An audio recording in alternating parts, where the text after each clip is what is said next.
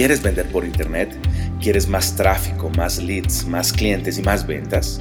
Hola, mi nombre es César Sánchez y te doy la bienvenida a nuestro podcast Consumer Lab. Así que prepárate para aprender las mejores estrategias y tácticas que te llevarán a tener éxito en el exigente y competido mundo del e-commerce, marketing digital y emprendimiento. Bienvenidos.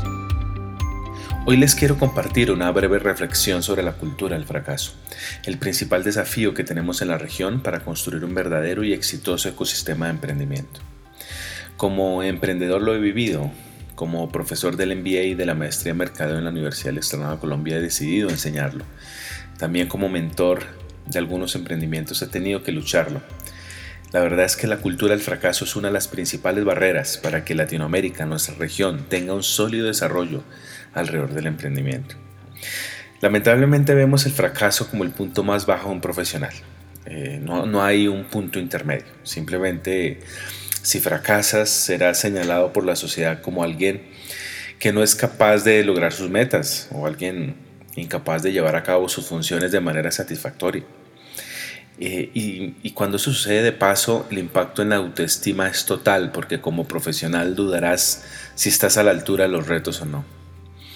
En los últimos años, desde mi cátedra, desde mi empresa o como mentor, hemos tratado de sembrar principios que nos ayuden a cambiar este, esta realidad de fondo.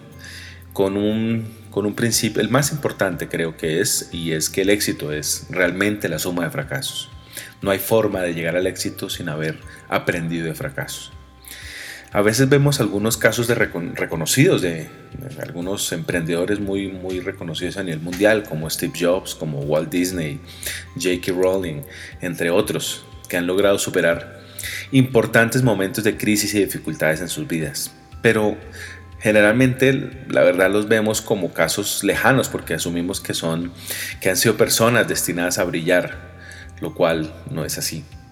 Nosotros también podemos construir nuestra propia historia y para ello es importante entender que como profesionales podemos fracasar y si eso llega a pasar debemos abrazar el momento, entender por qué pasó, aprender de eso hasta el fondo, todos los detalles, todos los hacer un análisis totalmente profundo y seguir adelante.